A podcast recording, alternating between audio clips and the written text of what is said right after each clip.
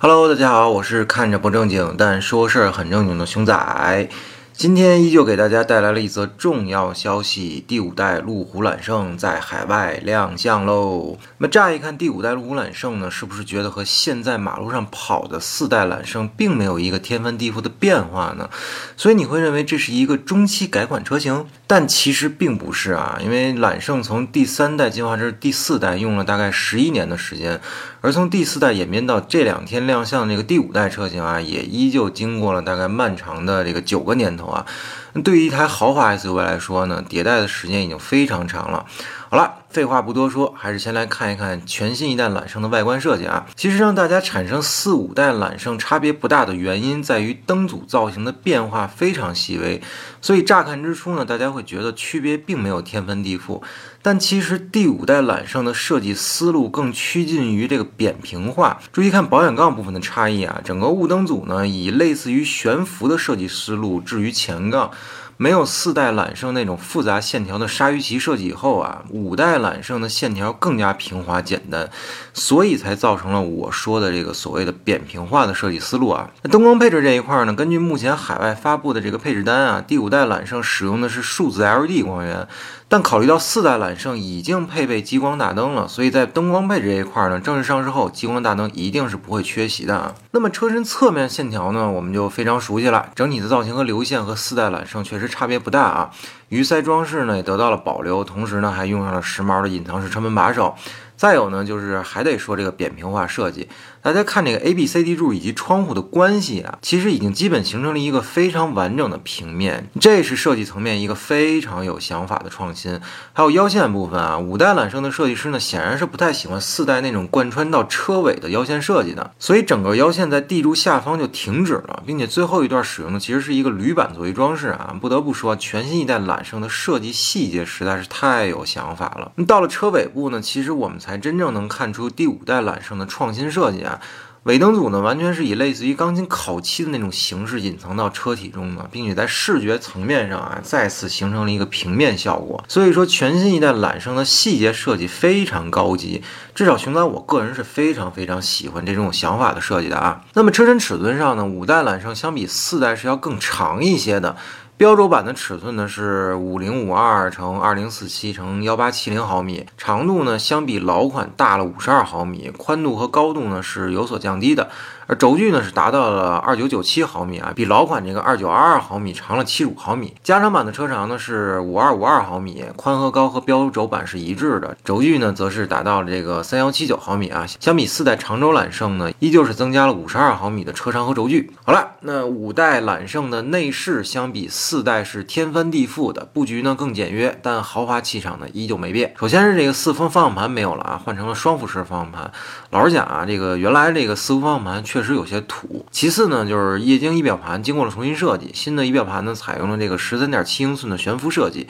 支持全景显示、三 D 地图等等功能啊。当然，HUD 抬头也必然会保留了。值得庆幸的是啊，这个五代路虎的设计师终于不再滥用这个液晶屏了啊，空调区域呢改回了物理按键与旋钮的组合，而多媒体中控屏呢则是升级成了这个体面的十三点一英寸的曲面液晶屏了，并且呢也是属于一种。悬浮式设计，因为它并没有很传统的镶在仪表台中，况且呢，这个图像区域占比很大，实用性应该是比较强的啊。所以其实仪表台的设计其实还是比较简洁的，只是升降的旋钮换挡呢被大家所看到的这个挡杆给代替了。这个还是比较遗憾的，但至少这个四驱模式调整的旋钮算是保留下来了。全新一代揽胜的标轴版和长轴版都会提供五座和四座版本，同时长轴版还会提供一个七座版本啊。无论是这个五座、六座和七座啊，后排的配置都不低，均提供了这个三块娱乐屏幕，新增了这个第三块屏幕在后排的中央扶手里。但是这块要说一下，这个四座 SUV 版本啊，其实是一个定制化车型，能定啥呢？具体还不知道。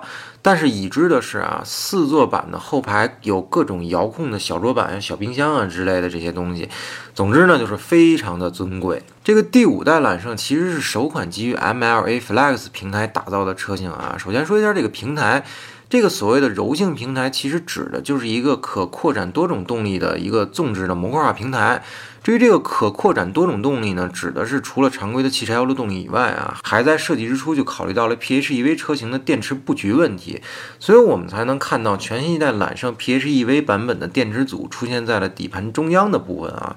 这一点呢，我们在之前关于插混的节目中讲过，所以咱们还是老规矩啊，感兴趣的朋友点一下下面的传送门。那么全新一代揽胜的车身刚性呢，相比上一代提升了百分之五十啊，这是官方数据。但是第五代揽胜呢，依旧是采用了铝制车身，并且铝合金的使用率呢达到了百分之八十，所以还是属于撞不起系列啊。动力方面呢，第五代揽胜提供的选择呢还是一如既往的丰富。首先呢，还是和现款动力相同的 3.0T 直六增压引擎加48伏轻混的动力组合啊。并且呢，依旧是分为这个高低两个功率版本，低功率版呢是三百六十匹五百扭矩，相比现款的扭矩呢是小增了五牛米。高功率版呢是四百匹和五百五十牛米，与现款保持一致。而现款的这个五点零 V 八机械增压版啊，就此作古，换成了这个宝马的四点四 T V 八双增压引擎，五百三十匹、七百五十牛米的蛮横动力呢，更是将这一台大家伙的百公里加速推到了四点六秒啊！当然，海外还有这个三点零 T 的这个柴油版车型啊，但是国内肯定不会有，所以咱就不啰嗦了啊。那么 PHEV 插混版呢，不再像老款那样使用那个不体面的二点零 T 引擎了，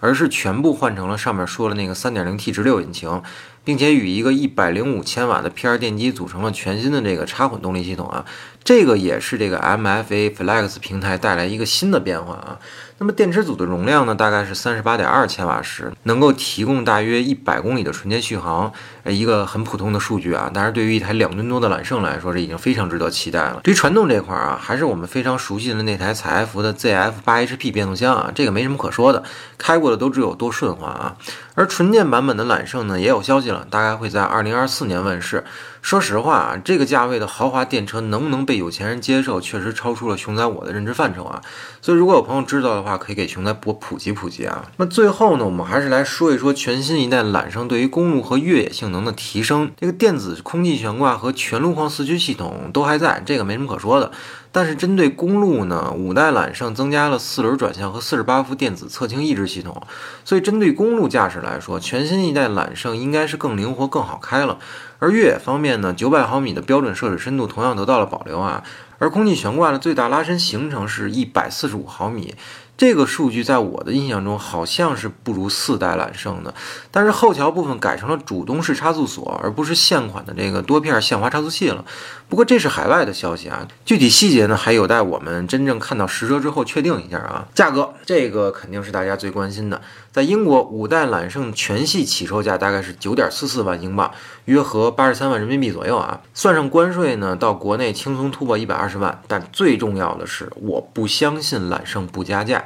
好，那么最后的最后啊，还是广告时间，欢迎大家一键三连、点赞加关注支持我们。如果您对全新一代路虎揽胜有什么问题，欢迎评论区咱们接着聊。那么本期节目到此结束，下期再见，拜拜。